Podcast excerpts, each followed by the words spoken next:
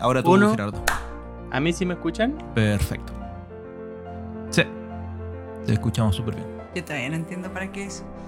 Todavía no lo entiendo. cosa no Ahí entiende? está bien. Ahí está bien. Eso está. Ahí, ahí. Igual que No entiende para qué el pues, aplauso una cosa dice. de madera que dice luz, cámara, acción y hacen tac. Con ese tac.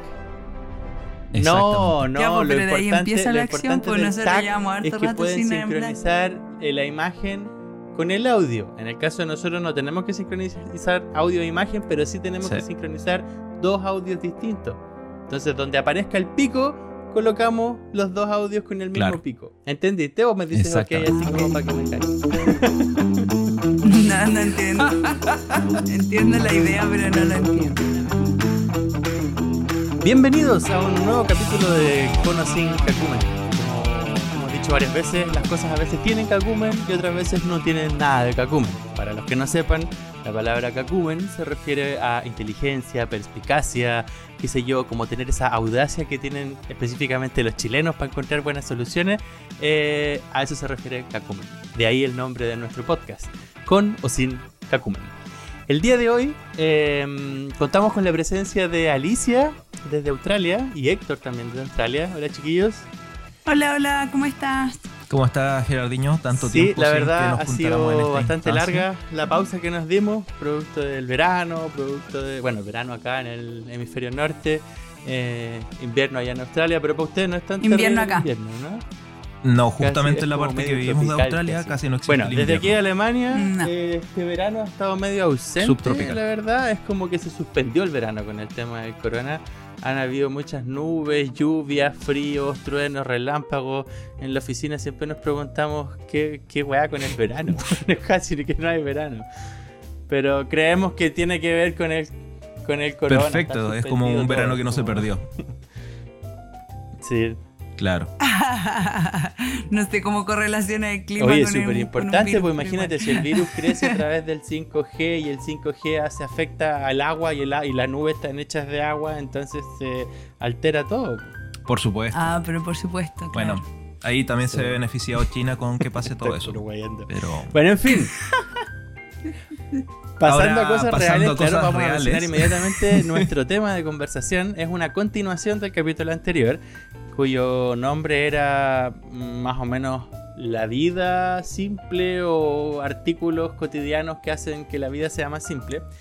Y eh, hemos venido dándonos un Claro. poco, dando vuelta a este asunto y la verdad es que es un tema que tiene para rato, porque hay muchísimas cosas que pueden simplificar la vida, muchísimas cosas que han generado revoluciones enormes. Y queremos escuchar ahora las impresiones de Héctor, Alicia, conmigo, con respecto al tema de qué cosas simplifican la vida. Claro. Yo esta, esta semana traje algo que no sé. ah, bueno, aquí vamos a descubrir si es que entra o no entra dentro de la categoría. Pero más que, más que una, un artículo, estaba pensando en, en como el momento en que existió esta explosión de artículos que mejoraron la vida. Entonces quería empezar que conversando Uy. un poco sobre la revolución industrial. Y claro, es un, es un tema gigante. Ah, obviamente la mayoría parte de la gente que nos escucha ya son adultos, así que saben lo que la revolución industrial es y nosotros tampoco estamos aquí para hacer una clase, así que no, no vamos, no lo voy a tratar desde, desde intentar explicar qué es la revolución industrial, sino más bien como ah, esos procesos que ocurrieron producto de la revolución industrial que mejoraron la vida de las personas eh, sustantivamente. Entonces, como para dar un pequeño contexto sobre la revolución indu- industrial, bueno, todos sabemos de que aparte entre 1750, 60, ¿cierto? Es un proceso largo que parte principalmente en Reino Unido, Estados Unidos, casi todos los países que ah, o habían sido colonizadores de otras naciones o estados nuevos que se estaban formando, que tenían dinero y que empezaron a buscar métodos para hacer que la producción de, de productos se hiciese más eficiente. Mm. Y llegaron a producto de algunos avances científicos como el motor a vapor, como ah, posteriormente el descubrimiento de, de la electricidad y otras cosas, a ocupar esas tecnologías, esos descubrimientos para mejorar las formas de producir ah, productos.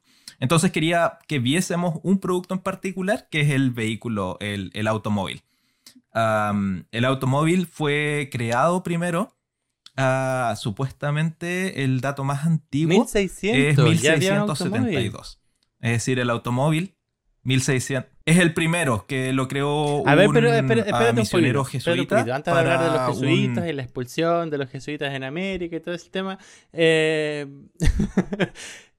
tendríamos que definir más o menos qué se entiende por un automóvil, porque desde mi punto de vista, primero eh, se producen los ferrocarriles, es decir, los trenes, el motor a vapor, etcétera, y a partir de eso es que luego eh, hacen más eficiente el motor y aparece el motor de gasolina, que es el que pro- promueve la- el desarrollo del automóvil. Eh, ¿De verdad en 1600 ya había un motor?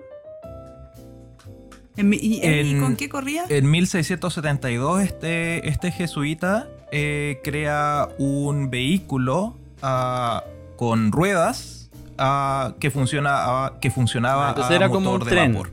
¿En chiquitito. serio? Sí. Wow. Era como un trencito. Era más bien como, claro, era, lo construyó para, como juguete para eh, el emperador Kangxi. Le- probablemente estoy pronunciando mal ese nombre. Ah, pero sí, fue un juguete y, y hay que recordar de que el automóvil, como lo la idea de cuatro ruedas, un espacio para transportar a una persona, no fue popular para nada eh, durante cientos de años. O sea, se crea en ese momento y después solamente gente que tenía mucho dinero pudo acceder a este, a, a este aparato. Y no fue hasta, bueno, lo que, sabe, lo que recién dijo Gerardo, que es el motor de combustión interna, que empieza a popularizarse y a hacerse útil como vehículo de motor de vapor. la verdad no, no mucho espacio, muy bien para nada. O sea, para eso eran mejor los caballos, la bicicleta. Claro, pero eso no quita, eso no quita que el tema de la invención del Claro. ferrocarril y las grandes extensiones de líneas eh, ferroviarias que se hayan colocado en casi toda Europa y todo Estados Unidos hayan hecho también un cambio enorme en términos de construcción de ciudades y de revolución a propósito de la revolución industrial. Exacto. Exacto. O sea, dentro de este periodo hubo muchas cosas que, que empezaron a, a modificarse producto de, de, claro, del descubrimiento de- del motor a vapor, el motor de combustión interna posteriormente, la electricidad y todo esto.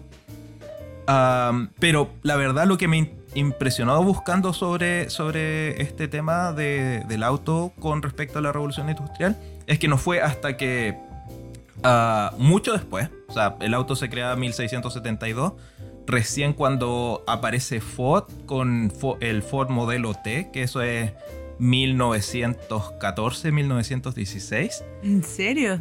Wow. Exacto. Recién en ese momento es que entendemos el auto como, eh, se comienza a percibir el auto como lo percibimos hoy en día, como un producto que toda la gente podía acceder a él. Antes de eso, solamente quienes tenían mucho, mucho dinero podían acceder al auto. Y me pregunté por qué, qué ocurrió en ese momento. No sé si ustedes saben lo que, lo ocurrió, lo que permitió que el auto se masificara. O si es que se habían preguntado que, por qué no se masificaba el auto antes. Mm, No, yo me imagino que era algo súper caro o, o que... Claro. O que tampoco era tan masivo, porque en todos lados yo creo que todavía se usaba el caballo, el burro, no Exacto, sé, vivía en el campo, en no el vivía en las campo, ciudades. sí. Entonces, Exacto, esas cosas. Sí, yo me acuerdo de haber visto un, un capítulo de una youtuber que me gusta mucho que se llama Ter, que habla precisamente del tema de la industrialización y la producción masiva de los vehículos.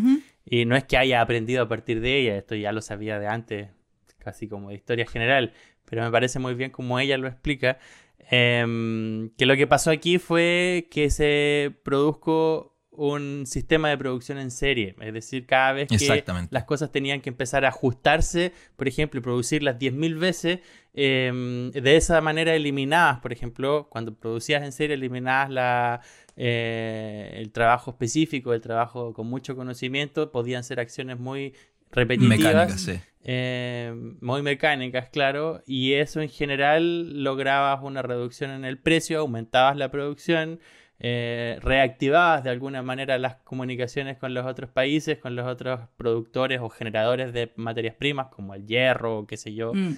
Eh, entonces creo que es una concatenación de un montón de factores, por ejemplo, los sistemas de las democracias, las economías más estables, las conexiones y comunicaciones entre países y comercios y empresas privadas, lograron que el vehículo se masificara y se pusiera como meta que, un, que haya un vehículo por familia. Esa era como la idea de, de Ford. Claro.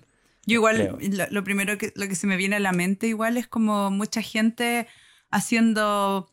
Eh, pequeños trabajos repetitivos eh, constantes durante muchas horas. Como la película, Como la película de Tiempo Moderno de, Charles Chaplin, la fuimos a ver la otra vez. Y bueno, es muy chistoso eso porque hasta incluso el, que él se ríe de, obviamente, del, de la línea de producción eh, y empieza incluso hasta afuera en su hora de descanso, empieza a hacer los mismos movimientos que, que tiene que hacer en, la, en, la, línea de producción. Entonces es súper chistoso. A mí me pasa lo mismo, me despierto y me dibujar plano en la mañana con, el, con los cereales en el plato. Entonces, ¿hasta qué momento? Eh, eh, o sea, igual es interesante todos lo, los beneficios que se ven, pero igual debe haber sido bastante pesado para la, la, los hombres de esa época o, los trabajadores de esa época. Mm. Por supuesto. La, bueno, lo que ustedes llaman la producción en serie eh, fue fundada en un concepto que se llama la línea de ensamblaje, que es precisamente lo que hablaba recién Alicia sobre tiempos modernos, lo que vemos ahí. Es un grupo de personas paradas uno al lado de otro realizando trabajo uh, repetitivo constantemente y sacando productos lo más rápido posible. Entonces la visión que tuvo Ford para, para como intentar implementar esto fue pensar cómo puedo contratar gente y ponerlas a trabajar en mis empresas con el menor entrenamiento posible. Es decir, que tengo que gastar lo menos posible en que el buen se prepare y pueda ser capaz de, de, de hacer un producto eh, que tenga valor, que tenga valor para ser vendido. Y crea este concepto de la línea de ensamblaje Lo cual, como dice Alicia, fue horrible para quienes tenían que trabajar ahí, pero creo yo, personalmente, que sin la línea de ensamblaje no hubiésemos llegado a tener el mundo que, que vemos hoy en día, porque simplemente los productos no se hubiesen creado de la forma tan, tan eficiente como se empezaron a crear después de ese concepto. Solamente para dar un datito, antes de terminar aquí, uh, antes de la línea de ensamblaje, para crear el modelo T, que es el Ford más famoso que conocemos, se, demorara, se demoraban 12 horas eh, y media. Después de la línea de ensamblaje, después de implementarla, se demoraban 93 minutos en crear un Ford modelo T. ¿Crear un auto? Sí. Wow. Así que es, es no, impresionante. No, no a ver cambio. una serie de Netflix y ya aparecía un auto. y, y, bueno, uh, bueno eh, Gerardo, tú querías comentar algo, perdón. Sí, quería comentar como también dato rosa, a ti que te gustan los datos rosas, que este tipo Ford T, eh, o Ford T, no es el tipo Ford, es el tipo que inventó el auto T, eh, se le ocurrió esta idea de la cadena de producción, que es, no es más que una plataforma en la que va avanzando y todos van trabajando a medida que esto avanza, como en la película Tiempos Modernos. Eh, porque él lo había visto en, los, en una en la película eh, Tiempos Modernos. Sí, en la película de tiempos modernos. No. Pero Ford había visto este sistema de producción en las granjas donde mataban al ganado. Ah, sí. Y las carnes iba, colgaban uh -huh. en el techo y a, iban a, a, pasando por unos rieles. Entonces los tipos iban haciendo los cortes y pasaba la siguiente carne, el otro corte y pasaba el siguiente carne. Entonces este tipo dijo: Wow, este sistema es genial porque la persona no necesita saber mucho, solamente especializarse ah, en un claro. tipo de corte. Exactamente. Y las carnes iban colgando en estos rieles y al final llegaban y estaba completamente fileteado y pasaba directo al supermercado. O bueno, al lugar donde se vendiera. Entonces este tipo dijo, mmm, eh, suena interesante, vamos a tratar de replicar este sistema. Y de ahí nace el tema de la cadena de producción, que ya no son las personas las que se mueven, sino que son las cosas las que se mueven solitas para ubicarse a donde están las personas trabajando. Y eso genera la revolución. Sí. Como fue Eh, lo máximo. Exactamente. Y, y, claro, como decía, pasar de casi 13 horas para construir un auto a pasar a una hora y media uh, generó que ahora en Estados Unidos, obviamente pasó en Estados Unidos, ahora había un exceso de vehículos disponibles para, para venderse, lo cual hizo preguntarse a Ford cómo podía vender más vehículos. Y fue un, Ford, por lo mismo, fue uno de los grandes impulsores de que las personas tuviesen uh, fines de semana libre para poder ir a comprar, gastar el dinero que estaban ganando y así él mm. podía vender más modelos T. Eso en cierto modo también fue como, La, como la implementación de, nuestro sistema económico. Exactamente. claro, claro, son los orígenes del capitalismo. Exactamente. O sea, hay que tener tiempo libre para gastarse la plata que uno gana, pues, si, no, ¿de, dónde? No por nada, no por nada yo creo se le, se le atribuye en el libro mm, eh, Un Mundo Feliz de Huxley, creo, eh, así como nosotros actualmente decimos 200 eh, años antes de Cristo y después de Cristo, porque estamos en una era todavía cristiana, en el libro Un Mundo Feliz hablan de antes de Ford y después de Ford. Exactamente. Como, como que colocan el punto ahí diciendo la historia es radicalmente distinta desde el comienzo de la fabricación en serie. y, en cierta forma eh, lo es. Bueno, con todo lo terrible que significó la, producción en serie, después lo fuimos modificando para, que no fuese tan, tan horrible. No porque fuésemos buenos, sino porque nos cuesta menos dinero que, los seres humanos se trabajen en esas cosas.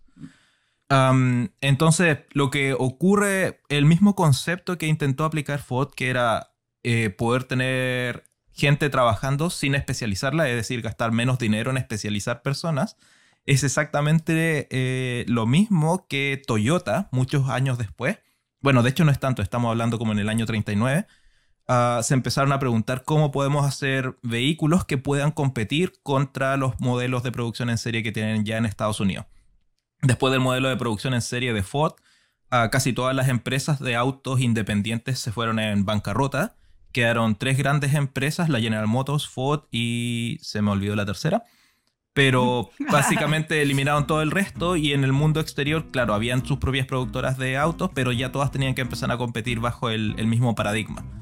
Y Toyota empezó a, pensar cómo, cómo poder competir contra los autos estadounidenses y con, vinieron con el concepto de, lo voy a decir en inglés, se llama Just in Time, que significa justo en el tiempo que es la idea de para qué vamos a guardar productos en nuestra en nuestra mm, ah, claro para qué vamos a guardar productos en, nuestro warehouse uh, si lo que podemos hacer es simplemente saber cuánto es lo que necesitamos cuánto es lo que se va a demorar mi proveedor en traerme el producto y, y entonces puedo reducir sustantivamente la cantidad de productos que tengo guardado y trabajar al límite de, de lo que necesito, de mi, de mi Eso es como, es más como solamente producir lo que se va a vender, una cosa así. No, es producir lo máximo que se pueda vender, pero sí, guardando la materia prima más eh, precisa que necesita. Es decir, si es que necesito 100 a ruedas para construir mis autos, voy a guardar solamente 100 ruedas, no voy a estar guardando 200 o 300. El, claro, porque eso te genera un costo. El, Sería más o menos lo mismo que hacen los panaderos, ¿no? Porque ningún panadero se va a poner a producir pan de manera infinita sabiendo que al finalizar el día, si no vendiste ese pan, se te va a poner duro y nadie te lo va a comprar. Entonces los tipos tratan de hacer un cálculo de cuánto ha sido la estadística, mm. la demanda del pan eh, y en función de eso producen lo que realmente se necesita. Es casi como una producción planificada, digamos, como... Exacto, que eh, eh, de hecho ellos lo que vieron fueron los supermercados en Estados Unidos. Y los supermercados en Estados Unidos, como todavía no existían buenos sistemas de preservación para el alimento, tenían que trabajar al límite, o sea, no, no, podían estar guardando mucho, mucho alimento en sus bodegas porque se podía echar a perder entonces lo que hacían era saber exactamente cuánto se, cuánto se demoraban en venderlo y cuánto se iba a demorar el proveedor en volver a abastecerlo. Aplicando eso a otras cosas donde los productos no son perecibles, como en los vehículos, permite de que reduzca el espacio para guardar esta, el espacio de bodega, lo cual reduce los costos de producción y aumenta la ganancia que pueden obtener por cada uno de los productos. Pero también pero ¿y cómo son capaces, espérate, una pregunta, ¿cómo son capaces de estimar o pronosticar cuánto es la demanda de vehículos sin saber, eh, porque al final de cuentas quien compra un vehículo lo compra porque lo necesita, porque ya lo ha evaluado, pero también porque tiene más plata. Claro, no todo el mundo puede comprar un vehículo. Puede llegar y comprar un vehículo, entonces ¿cómo visualizan o cómo pronostican cuándo la gente tiene más plata, cuándo la gente quiere comprar un vehículo y cuándo la gente qué vehículo quieren comprar, porque seguramente lo que ellos ofrezcan no necesariamente es lo que satisface la, demanda de todas las familias, somos todas las personas tan distintas, con necesidades tan distintas. Claro. Eh, em, ¿cómo, se calcula eso con un supercomputador? Un bueno, estamos hablando de los años 40 aquí, así que no, no había supercomputador, pero Sí, em, sí, habían algunas fórmulas que, que, utilizaban. Obviamente muchas de estas se equivocaron y Toyota y otras empresas que siguieron este modelo perdieron mucho dinero porque es un modelo riesgoso, porque es un modelo que te hace funcionar al límite de... Me huele a comunismo ese modelo. Pero cuando funciona, ganas mucho dinero y cuando no funciona, puedes perder también, también harto. ¿Por qué a los japoneses les funcionó? Porque los japoneses tenían la capacidad, eh, como es un país pequeño, no, los proveedores de productos eh, no se demoraban, no estaban muy lejos de donde las fábricas estaban. Entonces se podía confiar en los proveedores. Pero esto llevó esta idea de que abaratando costos en bodega aumentaba la, eh, la producción de, o reducía los costos de producción. Se modificó a reducir ahora a las personas. Y eso es la, gran revolución del toyotismo, que es intentar ver cuándo las personas realmente son útiles en el, en el proceso de producción y cuánto las podemos cortar. Y al final lo que permite... Reemplazarlas por máquinas. Reemplazarlas, por máquinas o, por... Eh, claro, o por máquinas principalmente. Mm. O, por ejemplo, mover ciertos, ciertos, ciertas líneas de producción a otros lugares donde ya no se necesiten tres personas y el mismo trabajo ahora lo puede hacer una. O sea, un sistema de explotación máximo, pero que permitía que los productos ahora se produjeran más baratos. Y eso... Pero a ver, espérate, esa persona que reemplazan, si antes necesitaban tres y ahora necesitan solo uno, me imagino que esa una ahora va a tener el sueldo más grande, ¿no? Va a tener mejor calidad de vida probablemente. Porque va a ser más responsable de mayor cantidad de productos. Uy, eso yo creo que es lo esperable. Yo creo que en varios países como en Alemania y acá en Australia eso sí. Acá yo creo que pasa eso. Exacto. yo, lo veo, por ejemplo... Lo dudo en China, en todo caso. Nosotros ahora en la construcción que estamos haciendo eh, tenían que hacer un Arbeiten se llama, que es como una, un trabajo previo antes de instalar una grúa gigante en medio de la plaza del Alte Sinagoga aquí en Friburgo. Y tenían que colocar unas placas de aluminio para que puedan entrar los camiones para no romper las piedras que están debajo, que son eh, muy caras. El asunto es que yo cuando me contaron eso dije, ah, seguro van a traer una tropa, qué sé yo, de 20, 30 personas, weón, para que instalen estas placas y todo. Y la semana pasada estuve mirando en la plaza y había un weón, un weón, Solo con un control remoto, guiando una grúa mecánica, robótica, que tomaba las placas, las colocaba en el celo y el weón en qué sé yo, dos días ya tenía la plaza completa cubierta de estas placas metálicas. Una persona, Juan. Me, me, logra... Eh, o lo que me genera es, claro, esa persona ahora es responsable de toda la obra, que antes se distribuía esa responsabilidad en 20 o 30 y probablemente... O más, claro. O más, probablemente, claro. Pero ese compadre que es responsable de toda esa obra, entonces al tener mayor responsabilidad también se le paga más plata, es decir, el compadre tiene mayor sueldo. Y el, y el compadre era, era bastante gordito y poco físico, era el ah. tipo ahí sentado con el control remoto y, hacía toda la pega, Entonces, como tiene sus cosas buenas, pero también su. Exacto. Bueno, en, países como Alemania me imagino que sí funciona eso de pagarles más por tener más responsabilidad. En otros países yo lo dudaría. Eh, pero para ir cerrando este bloque, ah, lo único que quería dejar es que al final lo que intentó hacer Ford era contratar gente sin necesidad de capacitarla, sin que tener que pagar la capacitación. Lo que intenta el toyotismo era buscar cómo eliminar eh, trabajadores que fuesen redundantes o procesos que fuesen redundantes. Y el futuro de eso es obviamente la automatización el, modelo donde ahora los seres humanos ya no están involucrados en el proceso productivo y solamente son máquinas, como las eh, bodegas que tiene Amazon y otros ejemplos. Así que. La utopía, la utopía de esto podría llegar a ser Wally, ¿o no? La película. Exactamente. Totalmente. Donde los seres humanos no hacen nada y las máquinas hacen, hacen todo. La vida puede llegar a ser Yo creo que vamos para allá. En muchas áreas ya estamos en eso y yo lo veo positivamente. Yo creo que eso va a revolucionar el mundo. Sí pero algo hay que hacer con el tema del ejercicio, porque si no nos ponemos todos gorditos. Ah, pero si podemos hacer ejercicio. Podemos, exacto, podemos hacer ejercicio igual. Nadie nos detiene para hacer eso. Eh, pero. La motivación, pues. Claro. así que eso, para cerrar el tema, yo creo que lo que creo que cambió el mundo para mejor fue eh, intentar ah, hacer producción eficiente sin el riesgo de que el humano cometiese errores. Así que ahí la dejo. Y conectando ahora con, con, el temita que viene después, creo que precisamente lo que ya hablamos aquí no hubiese, eh, o sea, sin lo que recién hablamos aquí, que es la producción en, serie. Se te está trabando el choclo. ¿Perdón?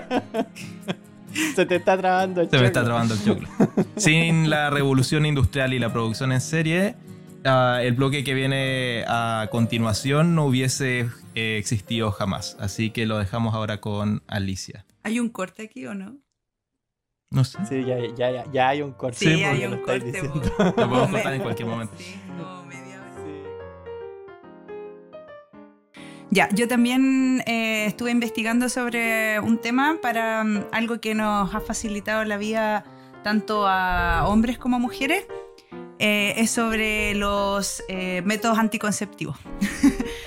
los métodos, bueno, yo creo que todos conocen los métodos anticonceptivos que existen hoy en día, así que no los voy a nombrar ni nada porque son conocidos por todos, la mayoría los utilizamos. Y no, todos, no todos, no, todos, son tan conocidos. Yo, yo, por ejemplo, muy pocas veces he visto los condones femeninos. Los conozco, pero una vez intenté usarlos, ¿Ya? pero no son tan conocidos, fíjate. no toda la gente sabe que existen condones femeninos. Claro. Bueno, lo interesante de los métodos anticonceptivos, eh, que yo lo pongo en, en este tema de este podcast, es porque de verdad ha sido una revolución, pero gigantesca dentro de la historia de la humanidad. Eh, antiguamente también existían formas y métodos anticonceptivos, pero obviamente no eran tan exitosos y algunos eran bastante ridículos. Yo tengo algunos casos como de métodos anticonceptivos en la antigüedad. Por ejemplo, en, se utilizaban en 1850 a.C.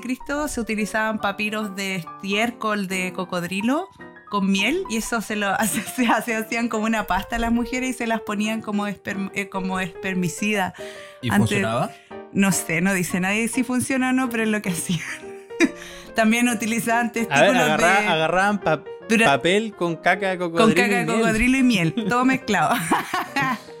en, Europa, en la Edad Media, también em, eh, amarraban los testículos de la comadreja a las piernas de la mujer. Porque así, según ella, impedía el embarazo. No, no sé cómo, imagínense eso. No, no, no. Los testículos de una comadreja se una las piernas. No, en ese periodo no debería ser prohibido intentar eh, utilizar métodos anticonceptivos. ¿La iglesia no los prohibía eso? Eh, no, no, pues estamos, o sea, estoy hablando de antes, pues, ¿no? O sea, eso, esto ha pasado siempre, la gente siempre ha intentado buscar formas de, de, de no quedar embarazada, claro, porque si no, que hay, tení, tení hijos, pues no para nunca esta cuestión. Yo creo que también lo que dice el Chiri es el tema del paradigma. Es, por ejemplo, hasta hace poco, digamos, antes de la revolución de la invención de los anticonceptivos, existía el paradigma de que las familias, mientras más hijos tenían, más capacidad de capital podías lograr. Sí. Porque la tasa de, mortalidad también era muy, alta, Entonces, más riesgo de que se te mueran los hijos, era mejor producir, producir, producir hijos, tener más gente que sea capaz de trabajar en lo que pueda trabajar en el campo, lo que sea. Y eso me me posicionaba en un, nivel más alto en la sociedad. Más hijo, mejor posición. Claro, pero a pesar de, eso, sí, a pesar de todo eso, igual habían eh, métodos.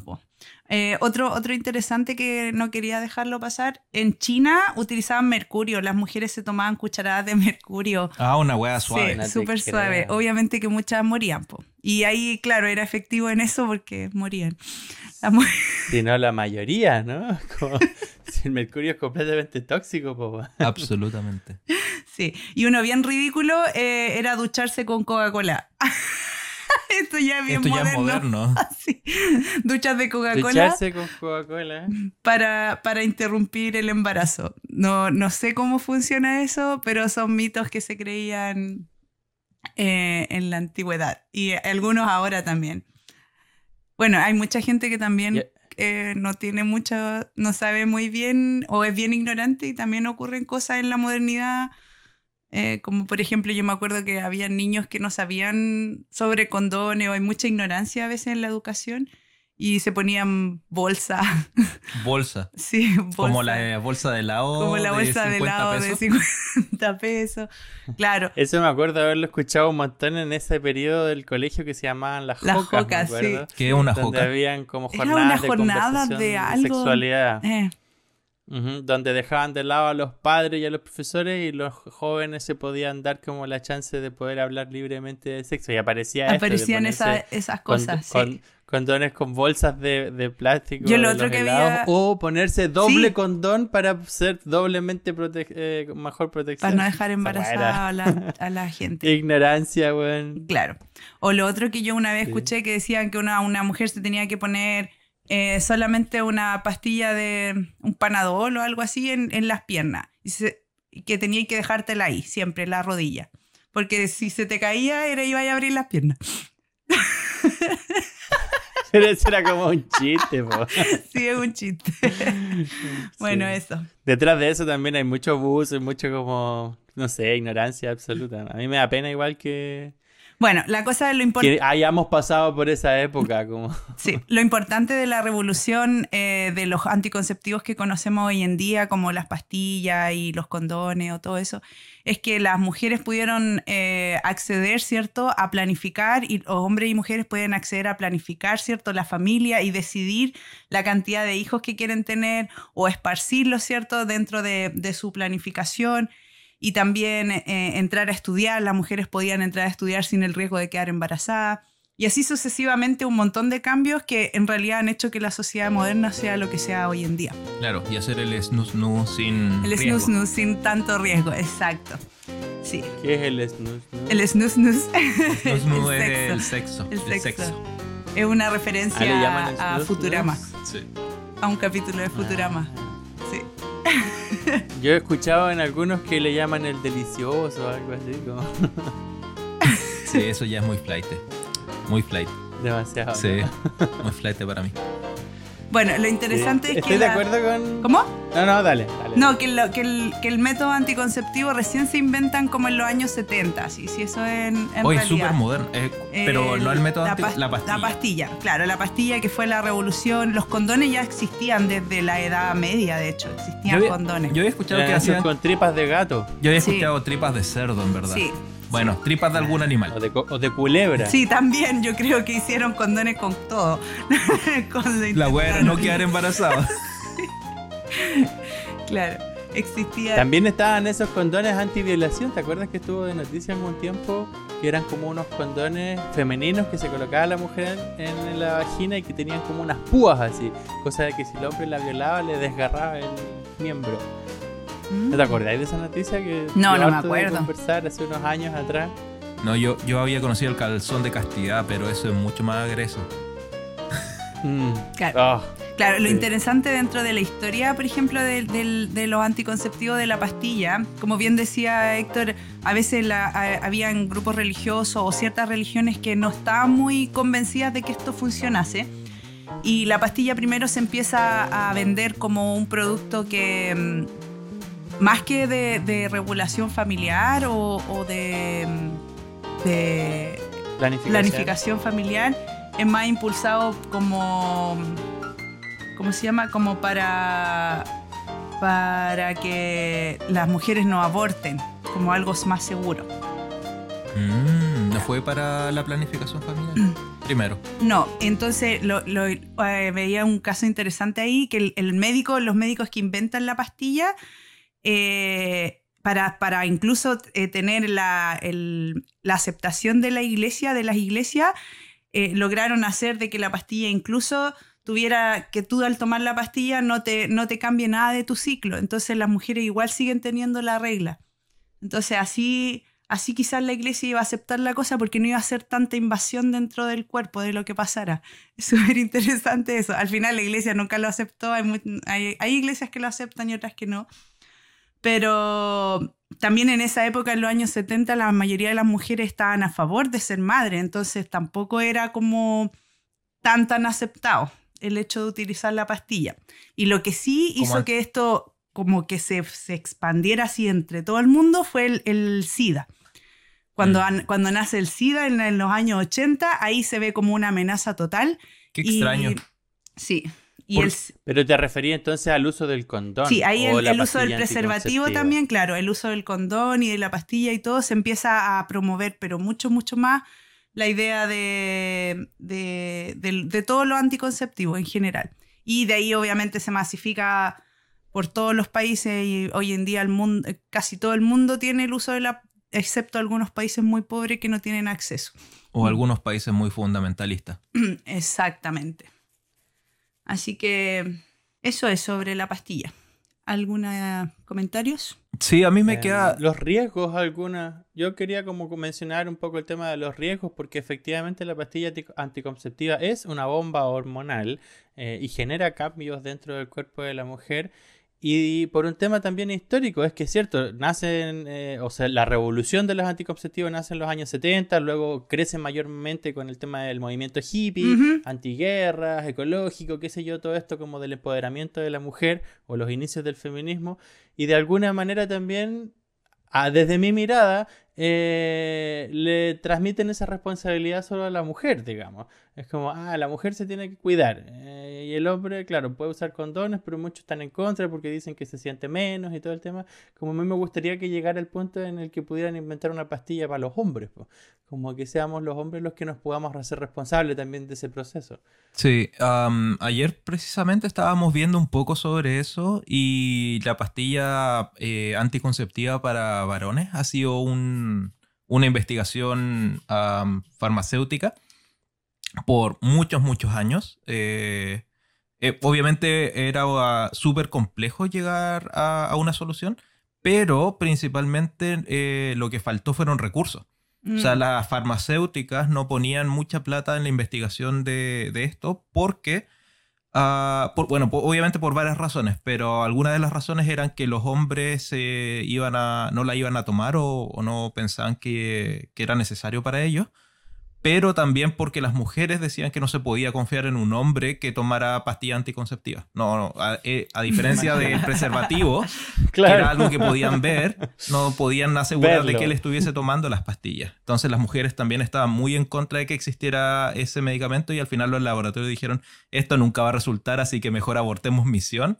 Claro, y al final son re pocos los laboratorios que han intentado eh, promover una pastilla para hombres. Y aparte que ha sido re difícil porque han, intentado producir pastillas y todas las que el, choque de hormonas que le produce al hombre al final no, no, tiene muy buenos efectos. No así, obviamente que la pastilla anticonceptiva de la mujer tuvo al principio un montón de problemas igual y con el tiempo se fue... Eh, se fue mejorando, obviamente, claro, y hoy en día los efectos son mínimos.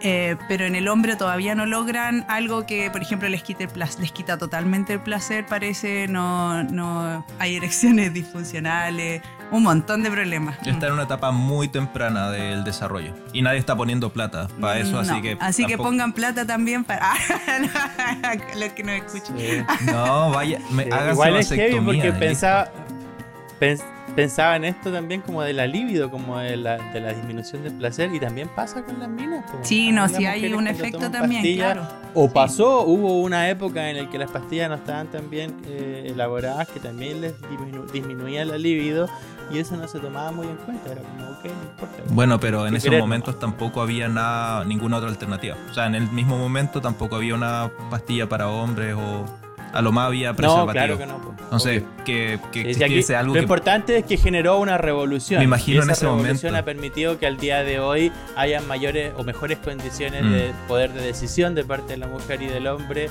y de planificar la vida. Yo mismo, por ejemplo, ya tengo 38 años. Eh, Uy, qué viejo, Gerardo. Un hijo. La cagaste, weón. sí, pero me parece interesante haber tenido la chance de poder decidir, yo quiero ser papá de 35. Mm. Y, y, lo fui. Y ahora con Diana estamos pensando en el tema del segundo hijo y, el hecho de poder contar con estas eh, con estos medios que hace dos, tres generaciones atrás simplemente no existían, bueno, la capacidad de decidir tu vida era totalmente distinta. Totalmente. Es una maravilla. Sí, es una maravilla. Por eso yo lo traje a la, a la palestra. Porque incluso a pesar de que hay algunas controversias, que hay gente que esté en contra y todo, la verdad es que le ha mejorado la vida a todos. O sea, a todo el mundo porque el hecho de que tanto eh, padres como madres puedan ir a trabajar y planificar la vida, suben los ingresos y así va subiendo todo, todo, todo va para arriba. Exactamente. Tengan sexo, pero no tengan hijos. No, no, yo creo que hay que seguir teniendo hijos, pero de, de manera planificada y controlada. Claro. Sí. sí. Eh, genial, pues. Le damos entonces fin a ese, a ese, a ese tema. Hablamos entonces de la revolución industrial, hablamos de cómo los anticonceptivos han revolucionado nuestra vida. Y a mí eh, me gustaría explayarme ahora, que nos queden algunos minutitos, en dos temas que me llaman mucho la atención, sobre todo porque vivo aquí en Friburgo, y un poco relacionado con lo que dijo el Chiri eh, sobre el tema de la producción de vehículos, que tiene que ver con la movilidad dentro de la ciudad. Digamos que, desde mi punto de vista como arquitecto, la ciudad es un invento en sí mismo como concepto que generó una revolución importantísima a partir de la creación de la agricultura, a partir del el concepto de vivir en una comunidad enorme en el que compartimos todas nuestras habilidades y logramos productos enormes. Es decir, la ciudad como invento para mí ya es una tremenda revolución. Y esta ciudad, para vivir en la ciudad es necesario moverse. Uno de ellos es caminar, obviamente. El otro es el transporte público o los transportes mecánicos, como lo, nombró Héctor, con la invención del vehículo, el tren, qué sé yo, los aviones, los barcos, cualquier medio de transporte. Y uno de ellos, que es casi como la extensión del cuerpo, es la bicicleta.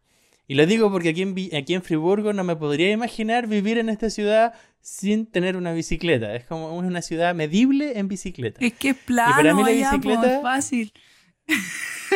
Claro, pues no es como en Valparaíso o en otros lados donde es más difícil. Por eso Valparaíso contaba con los funiculares como medio de transporte o invento urbano.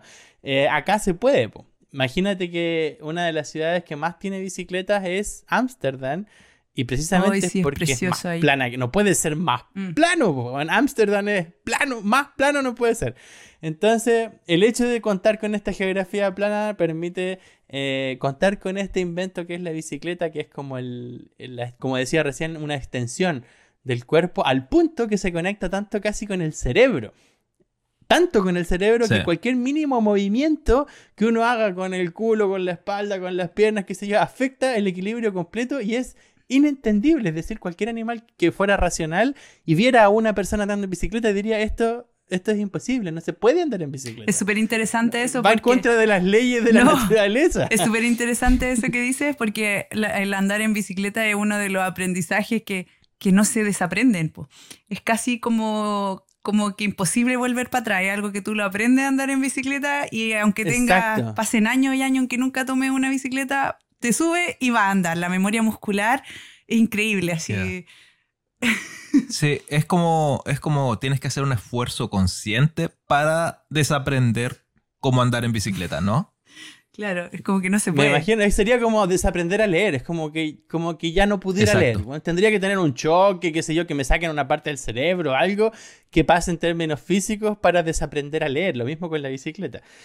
Y me llama muchísimo la atención la bicicleta porque cuando yo le enseñé a mi hermana Alicia a andar en bicicleta, por ejemplo, mm. nosotros ya oh, éramos grandes, teníamos... Éramos grandes, tuvimos bicicletas grandes. Siete, ocho, 18 años. No, teníamos como 11, 12 años. Arriba de 7, no, no tanto. Yo creo que entre los 8 y los 9 más o menos. No, yo era más grande. Más grande no puede ser, estábamos en básica, yo creo. Ah, ya, puede ser. Pero no importa. el, punto, el punto es que para mí el proceso de aprender a andar en bicicleta fue un proceso, si bien un poco traumático por la cantidad de porrazos que nos dimos, eh, marca un antes y un después en mi infancia. Como no es lo mismo no saber andar en bicicleta a saber. No es lo mismo no saber leer que saber leer. Son como esos hitos, saber nadar, por ejemplo, qué sé yo, son como esos hitos de la infancia que a mí me marcan como, ah, antes de y después de. Yo ahora veo a Samuel. Aquí en Alemania es súper costumbre que utilicen los cabros chicos el Laufrad, que es como una máquina para andar. Lauf es caminar y Rad es rueda, como la máquina de. La rueda de caminar, más o menos sería la traducción. Eh, que son unas bicicletas chiquititas que tienen las dos ruedas, obviamente, el manurio, pero no tienen pedales. Simplemente el cabro chico va como dando zancadas, digamos. Y de esa manera eh, avanza, obviamente, muy rápido. Y es idéntico, idéntico al origen de la bicicleta. Cuando se creó la bicicleta en 1816, más o menos por ahí. ¿La bicicleta se creó después del em, auto? ¿Pero qué mierda? Sí, un poco. Sí, lo que pasó también, bueno, a propósito de Samuel, un poco de historia, eh, lo que pasó es que justo hace 200 años, un tipo llamado Karl Dreis, un alemán, eh, estaba como estudiando un poco mecánica, entendiendo cómo funcionaban las cosas, y justo en ese momento subió el precio de la avena, que era el alimento principal para los caballos, a tal punto en el que ya no se podían alimentar a los caballos y el precio del transporte de las carrozas era demasiado caro. Y este tipo dijo, bueno, no puede ser, no voy a estar pagando para moverme de aquí a tres cuadras más para adelante, así que voy a promover eh, o inventar este, este, este, esta máquina. Y él le llama eh, Vehículo la máquina andante. No, dijo otra cosa. Vehículo a propulsión humana, la máquina andante. Ah. Ajá, el Laufrad. O Laufmaschine creo que le llamó al principio. Y a partir de ese invento es que se crea luego la bicicleta. El tipo era una persona adulta que empezó como a dar zancadas y de a poco empezó a tomar vuelo y dijeron, wow, con esta cuestión se alcanzan los 15, 20 kilómetros por hora sin problema cuando la ciudad es plana. Eh, tiene sistema de manurios, puedo eh, conducir bien, puedo frenar porque inventaron también un sistema de freno. Así que empezó a promoverse el, este Laufrad, esta bicicleta sin pedales. Y las ciudades, como dijo el Chiri recién, decidieron eh, impulsar la producción de vehículos. El Forte, qué sé yo, bueno, el Forte fue después, pero las máquinas ya se estaban produciendo. Y prohibieron los Laufrad, oh, prohibieron las, bicicletas. Porque competían en las veredas con los peatones. Es decir, ah. estaban en las calles las carrozas y los vehículos eh, y en las veredas estaban los peatones. Y estos tipos con las bicicletas andaban a toda raja, weón, chocaban con todo el mundo. Así que los municipios decidieron prohibirlo. Y se estancó la, la, producción de bicicletas recién hasta 1860, 1870 más o menos. Donde ah, ahí se inventa el sistema de pedaleo. 1870 dice aquí en internet. Em, así que, bueno, volviendo al caso de Samuel. Samuel tiene dos años y medio. En septiembre cumple tres años. Y bueno, lleva un año más o menos andando en este Laufrad. Y hace poco Diana, mi esposa, le pasó una bicicleta de verdad. Eh, de otro niño, se le pasó Samuel. Con pedales, frenos y tal. Sin ruedita. Y el bueno anduvo. Y el bueno anduvo. Anduvo. ¿Con ruedita o sin ruedita? Sin ruedita. Sin, ruedas, nada, weón. El weón como ya tenía en su cabeza el dominio del equilibrio, estas mínimas como posiciones que tiene que tomar el cuerpo para poder eh, sobrepasar con la velocidad a la gravedad, equilibrarse, exacto. Eh, Juan ya dominaba eso, solo le faltaba el impulso, solo le faltaba coordinar que los pies giraran. Mira, ese se llama, ese tiene un nombre en el aprendizaje. Solo por dato rosa, se llama Scaffolding. Scaffolding. Sí, scaffolding.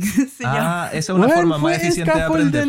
Sí, esa es la forma más eficiente de aprender. Como ir de a poquito, así. Por, etapas. Mm. Por un lado, yo me siento súper orgulloso porque digo, wow, mi hijo todavía no tiene tres años y, ya sabe andar en bicicleta. Le faltan, obviamente, entender las reglas, qué sé yo, frenar, todos los códigos urbanos para poder andar bien en bicicleta. Eh, pero en términos mecánicos ya sabe andar en bicicleta. Pero por otro lado me da pena porque cuando él sea grande no se va a acordar, po. No va a tener el recuerdo de cuando aprendió a andar en bicicleta. Venía ya con él mismo. Mm, va a ser como, ah, andar en bicicleta, pero si todo el mundo sabe andar en bicicleta. Y de alguna manera eso genera también un cierto nivel de prejuicio. Cuando él sea adulto y se encuentre con alguien que no sabe andar en bicicleta, no lo va a entender. No. No va a poder ponerse en sus zapatos. Ya, pero si no, es hueón tampoco. como que yo no puedo entender a una persona que no sabe nadar o no sé, que no sabe leer. Si puedo entenderlo. Ya, pero tú te acordás cuando aprendiste a leer, pues te acordás cuando aprendiste a nadar. No me acuerdo aprender a leer. Yo te estoy poniendo el ejemplo de algo de lo que ya no te acuerdes. La lectura te la enseñan en el colegio. Yo creo que uno igual mm. puede entender si no. Bueno, Ojalá es que pueda entender, o sea, no, no va a ser Ojalá que, lo, que tenga la empatía suficiente. Igual me da un poco pena que no tenga esos recuerdos que para mí son tan importantes como haber enseñado a la Alicia a andar en bicicleta. Puta, a porrazos, weón. Pero nadie, te enseñó, nadie te tiró, pescaste una bicicleta y te caíste mil veces. No, creo que la primera bicicleta que tuve me la compraron cuando yo tenía 8 años. Me acuerdo, fuimos a la Feria del Belloto y mi papá me compró en mi cumpleaños una bicicleta azul grande, de estas como de paseo, con canasta, con boxina, me acuerdo. Y era muy grande para mí. Como yo no, bueno, con cueva alcanzaba los pedales. Y, y, si estaba sentado, luego no alcanzaba el suelo, así que no, tampoco podía detenerme. y por mucho que le bajáramos el asiento, era demasiado grande, así que los porrazos fueron duros, bastante duros. Pero tu, tu papá estaba al lado tuyo mientras aprendía. Mi viejo detrás, en la parrilla, claro, iba corriendo con la parrilla detrás, y yo iba como... Ah, y te soltabas, te sacabas la concha. Y hasta que en algún momento él me soltara sin que yo supiera, y en una de esas soltadas bueno, Seguiste. Anduve. Creo que era en la cancha de los maristas, puede ser en Villa Alemana o algo así. Sí. Con la delicia pasó lo, mismo. De repente yo me cansé de correr detrás y dije, ah, ya la suelto. Bueno, y siguió andando. Sí, eso y fue dio la vuelta completa, toda la cancha. Fue genial. yo me acuerdo de la sensación, fue lo más lindo, así como que dije, cresta, no está Gerardo atrás. Y dije, ya tengo que seguir nomás, porque si ya voy. Sí. Ahí, ahí, ahí está el punto, weón. Es casi como un ejemplo de vida. La única forma para para seguir y no caerte es seguir pedaleando. Sí. Como estáis a punto de caerte, oh, caís en la duda, mierda, ¿me detengo o no me detengo? Chucha, la única forma de mantenerme sin caerme es seguir pedaleando. Sí, me acuerdo que di como, muchas vueltas, después muchas y ya, ya no sabía cómo frenar. Bueno, no paraba y después no sabía cómo frenar. No, no, me acuerdo si me caí, creo que me caí, pero no tan fuerte, no fue tanto porrazo. No, no. sé, yo creo que me, me, me, gritaste y yo te fui como a atajar ahí al momento. Sí, pero la, la, sensación fue casi como una sensación de volar, no sé, muy, una cosa muy rica, sí, me encantó. Ah, qué genial. Bueno, es impresionante. A mí me, a, mí, me enseñó a andar en bicicleta mi hermano mayor, el Álvaro. Mm. Y su, su, estrategia, porque tenía una bicicleta de estas con, con ayuda, con rueditas. Y andaba por todos lados con esa bicicleta con rueditas. Y un día me dijo, ya, quería aprender a andar sin las rueditas. Yo le dije, ya, démosle. Y primero él fue haciendo como lo que hizo Alicia, scaffolding. Mm. Primero le quitó una ruedita y intentamos andar. Una nomás. Fui a doblar para la derecha nomás. claro, nos dimos cuenta de que eso no funcionaba. Así que dijimos, ok, mejor le quitamos las dos rueditas y nos subimos al cerro y te tiráis por el cerro. Así que pedalear ya no es una, una variante. Lo único que tienes que hacer es guardar el equilibrio. y después cuando... Eso es lo que hace Samuel con el Laufrat. Exacto. se tira nomás. Y después cuando llegues a, la, a la otra parte que tiene que empezar a subir, empiezas a pedalear. La cosa que no em, hicimos eso, me tiré por el cerro, iba bajando, iba bien, sí, las rueditas me pude mantener equilibrio y todo, pero cuando llegué a la subida, no, por alguna razón la cadena se había salido. Entonces intenté pedalear ah, y estaba pedaleando sobre nada y ahí me saqué la concha de su madre. ¿Qué edad tenía ahí? De haber tenido como cinco años mm. o algo así. Ah, más joven que nosotros. Sí. A mí me llamó harto la atención ese proceso de aprendizaje andar en bicicleta cuando estábamos en Haití en temas de cooperación internacional y todo, veíamos que la bicicleta efectivamente era una súper buena ayuda para aquellas comunidades que estuvieran más lejos y todo. Y nos encontramos con una organización que quería enseñarles a andar en bicicleta a las mujeres, porque había muchas mujeres que no podían andar en bicicleta. Y eh, era difícil enseñarles, pues precisamente porque allá no contaban con un Laufrad y porque habían bicicletas. Eh, bueno, el asunto es que esta organización lo que hacía era comprar eh, scooters como motos chiquititas, bastante chicas, de esas que tienen como, como los zancudos que le llaman, como motos. Mm. Como, motor de la Bicicletas con motor. Sí, son como estas bicicletas que tienen un motor muy, muy, muy chiquitito. Que suenan así. Ya, son como más pequeñas que los scooters. Y como estas bicicletas tienen el motor y andan solas, entonces las mujeres podían subirse y andar en bicicleta sin la preocupación de tener que pedalear. Primero tenían que aprender el equilibrio y después les apagaban el motor y se lanzaban. Bueno, en dos semanas ah, aprendieron. Otro proceso menos de dos semanas ya estaban aprendiendo. me pareció espectacular. Muy buena idea. me pareció, sí, súper bonito. Así que, nada, pues yo considero que la bicicleta es de verdad una revolución eh, en todos los sentidos. Porque otra cosa que me llama mucho la atención de la bicicleta, también desde el punto de vista, como mirándolo como arquitecto o como alguien que quiere entender las cosas, es que cuando uno se sube a la bicicleta, uno cuelga de la bicicleta. ¿Por qué lo digo? Porque las, las ruedas ya empezaste están con compuestas por rayos. Pero dale, sí, dale. Sí, pero es que es súper importante. Las ruedas tienen rayos y los rayos funcionan a la tracción, no a la compresión. Si, si un rayo uno lo aprieta, termina doblándose. En cambio, si uno lo estira, funciona súper bien.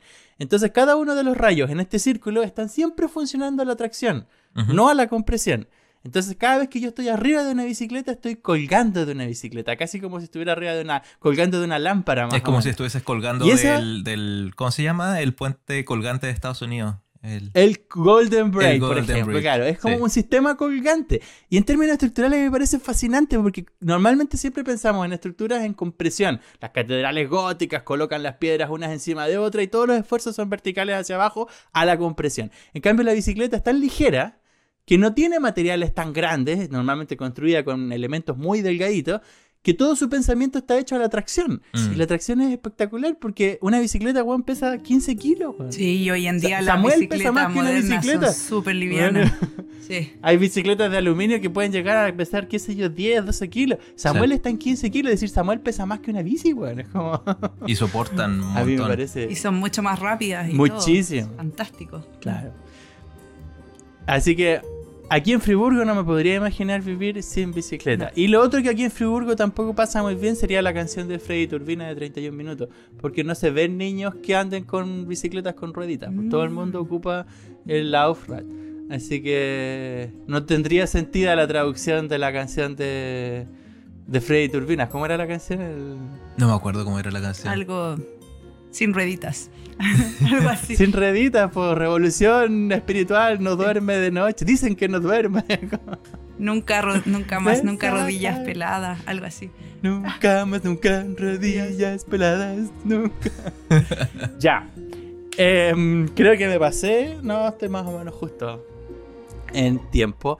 Eh, yo pensaba hablar de otro invento que me parecía interesante, que era la cámara fotográfica, pero lo podemos dejar para otro capítulo. Sí, mejor. Porque mm. tiene mucho para comentar. Un montón. Eh, a mí me apasiona mucho la fotografía y creo que me podría alargar demasiado si me pongo a hablar de detalles, de los inventos y los procesos de la cámara fotográfica, la luz, la caja oscura, qué sé yo, todo ese proceso. yo, siento que, después. yo siento que la cámara fotográfica eh, es casi como un juguete para adultos, así que quizás lo podríamos hablar en otro momento cuando queramos hablar sobre juguetes. Sí, sería un buen tema. Como cuáles son nuestros juguetes favoritos en la infancia o en la adultez. sí, son buenos. Como para ir desarrollando estos ámbitos que están presentes en todos nosotros. Exacto. Por al final todos nosotros tenemos intereses, todos nosotros hemos usado estos inventos y todo. Y para cerrar me gustaría, así como bien rápido, una encuesta así flash, eh, preguntarle a ustedes qué cosas tienen que tener siempre para sentirse cómodos.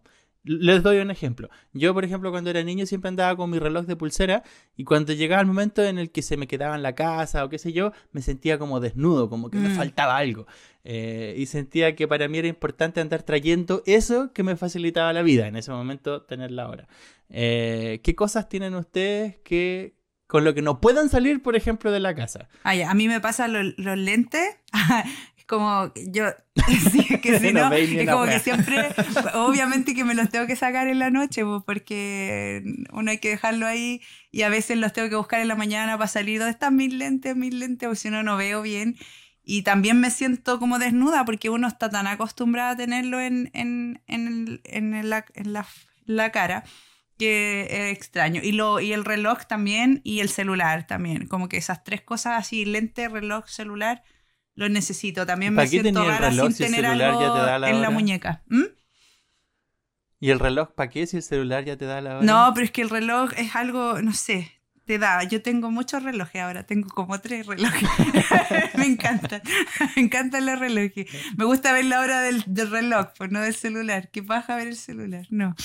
Eso claro, y además los relojes también tienen algo estético, sí, se ve bonito, tiene... Es un artículo, mm. claro. Para ti... Es como un salarito más o menos. ¿Para ti, Héctor?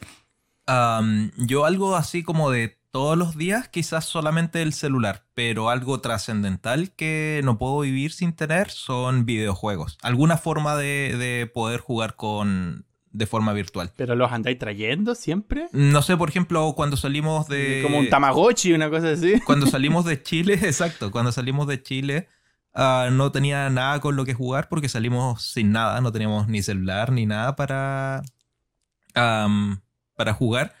Y una de las primeras cosas que compré fue una Nintendo Switch. Porque sin juegos yo me deprimo. Sí, es una, es una adicción. Necesito tener videojuegos o si no mi vida se empieza a ir a un hoyo. Ya, pero en el celular. ¿Y la peineta, Exacto, sí, eh, en su defecto juego en celular, pero a cualquier jugador que le preguntes, el celular es la última opción. Es como una persona que está adicta a ir al gimnasio, hacer ejercicio con su propio peso es la última opción. Para un jugador asiduo también, lo mismo, el celular no es una buena plataforma. Te creo. Y eso de la peineta, la Alicia me decía que te pasáis Ah, verdad, sí, bueno, eso es una, una maña ahí reciente. Esto es reciente. Sucede que, bueno, nadie me puede ver, pero estoy por primera vez en mis 32 años de vida dejándome una barba. Así que para poder dejarme... Ah, perdón, no eran 32, son 33. bueno, en estos 33 años de vida me estoy dejando ahora por primera vez una barba y las barbas me la quiero mantener bien, así que tengo una peineta. Y me estoy peinando todo el tiempo, no porque se necesite, sino porque siento que es como así calarse, así como los monitos que se quitan los... las cosas, los, bichos del cuerpo, lo mismo siento yo cuando me estoy peinando. Como que me estoy tocando a mí mismo peinando la muñeca, pero la barba. Exacto. ¿Y tú, Gerardo? ¿Qué, qué cosas no Bueno, tú tenés maña. Bueno, Gerardo es una persona mañosa. Claro, para el que me conozca, saben que soy una persona con características de obsesivo compulsivo. Así que he pasado por varios procesos en mi vida. Al día de hoy, no podría nunca salir, por ejemplo, a mi casa sin mi billetera. Principalmente por el tema este de la inmigración, andar siempre con el carnet de identidad. Sí, yo también. Me quiero evitar problemas. Igual que el Chiri, no podría salir sin celular, siento como me siento medio desnudo por no tener la capacidad de comunicarme en caso de accidente o algo.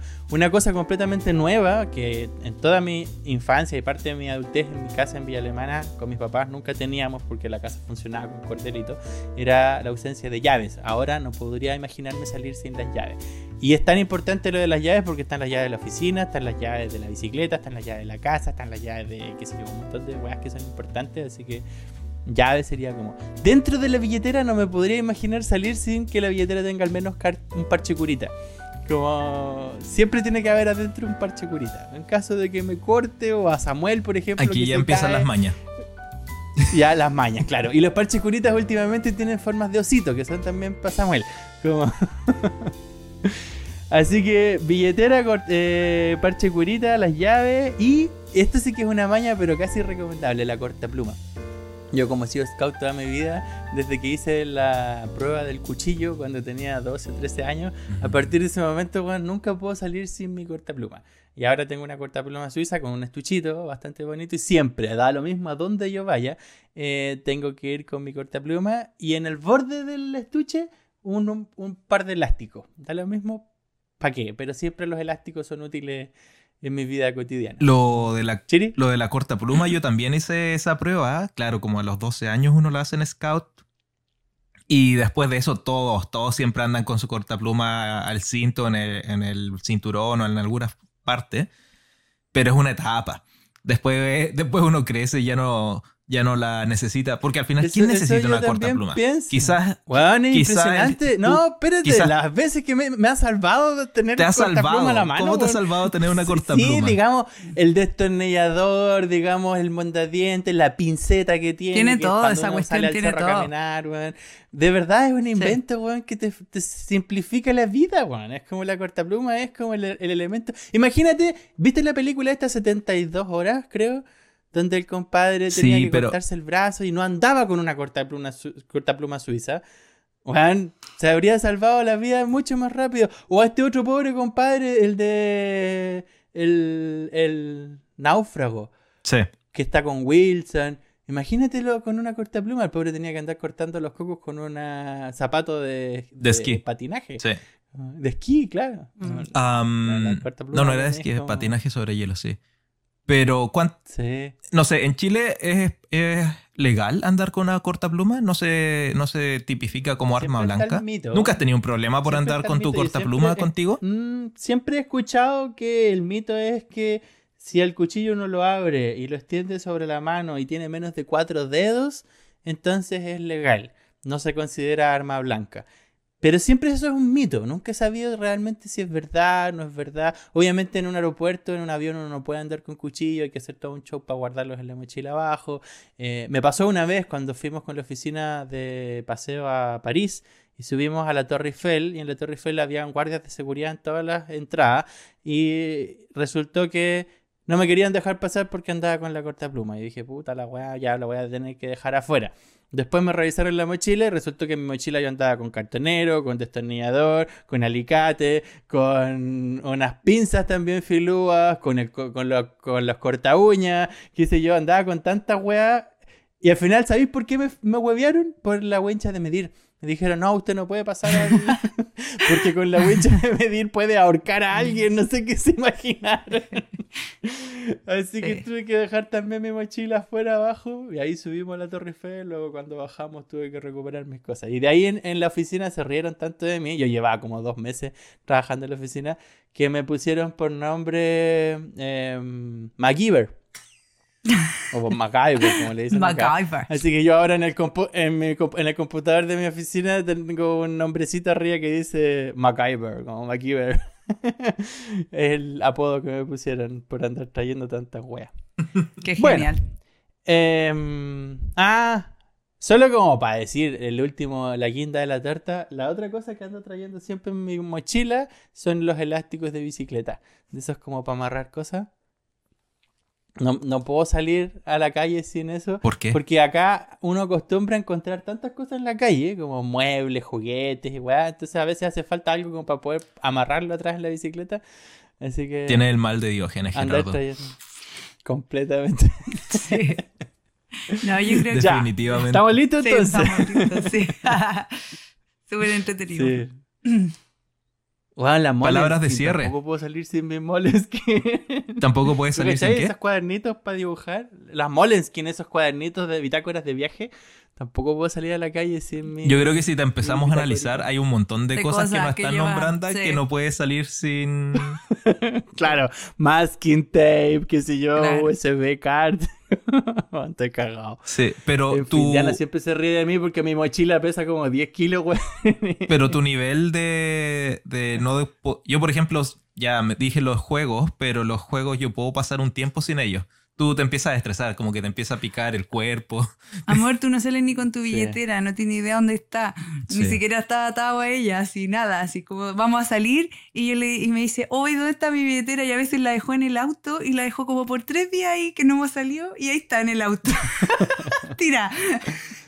ni le importa, así nada. Entonces, no, eso. No, yo sé que soy maniático, así que, bueno, no sé.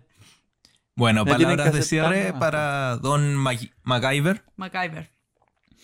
Eh, agradecerle a usted, los temas estuvieron súper bonitos, eh, repasar un poco sobre la revolución industrial y todas las, las, eh, las, novedades que nos trajo los anticonceptivos como revolución también de vida, me hicieron encender un montón de recuerdos en mi cabeza de un montón de cosas que he vivido. ¿De, cuántas veces te salvaste de no tener hijos?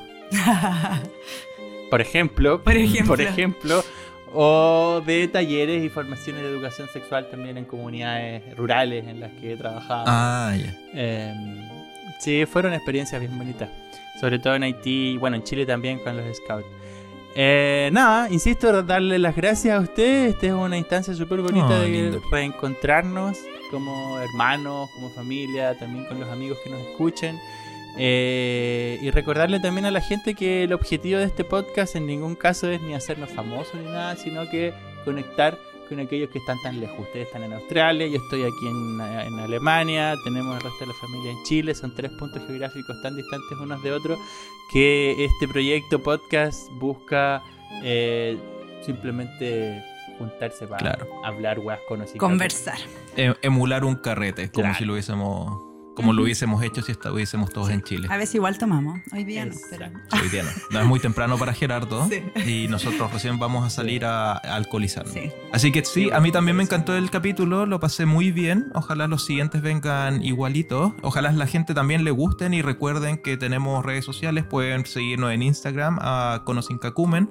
Nos pueden seguir también en Facebook también suscríbanse en Spotify y les va a llegar una notificación cuando subamos un nuevo episodio. Y eso, muchas gracias por escucharnos.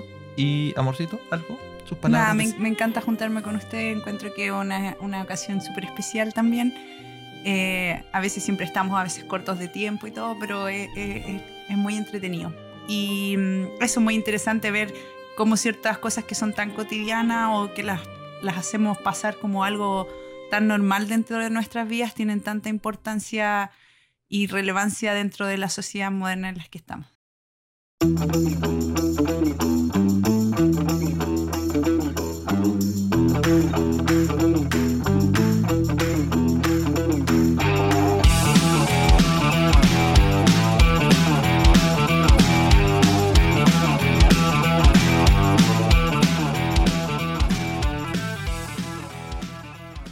Amor, ¿te atreves a tirarte en Benji? Me gustaría, pero tengo problemas en las articulaciones. Ah, pucha. ¿Y si nos bañamos por ahí? Bueno, pero más tardecito que el agua helada me produce unos dolores. Si tus lesiones te han vuelto acuático, vuélvete acuático. Nuevo multiespacio Salud Mule. Únicos en contar con piscinas temperadas con bicicleta elíptica y trotadora bajo el agua. Capaces de reducir hasta en un 30% el tiempo de recuperación de una lesión. Además de cámara hiperbárica de regeneración celular, kinesiología y más. Es nuevo, es único, es Mule. Madrid 1129 Villa Alemana. Visítanos también en mule.cl.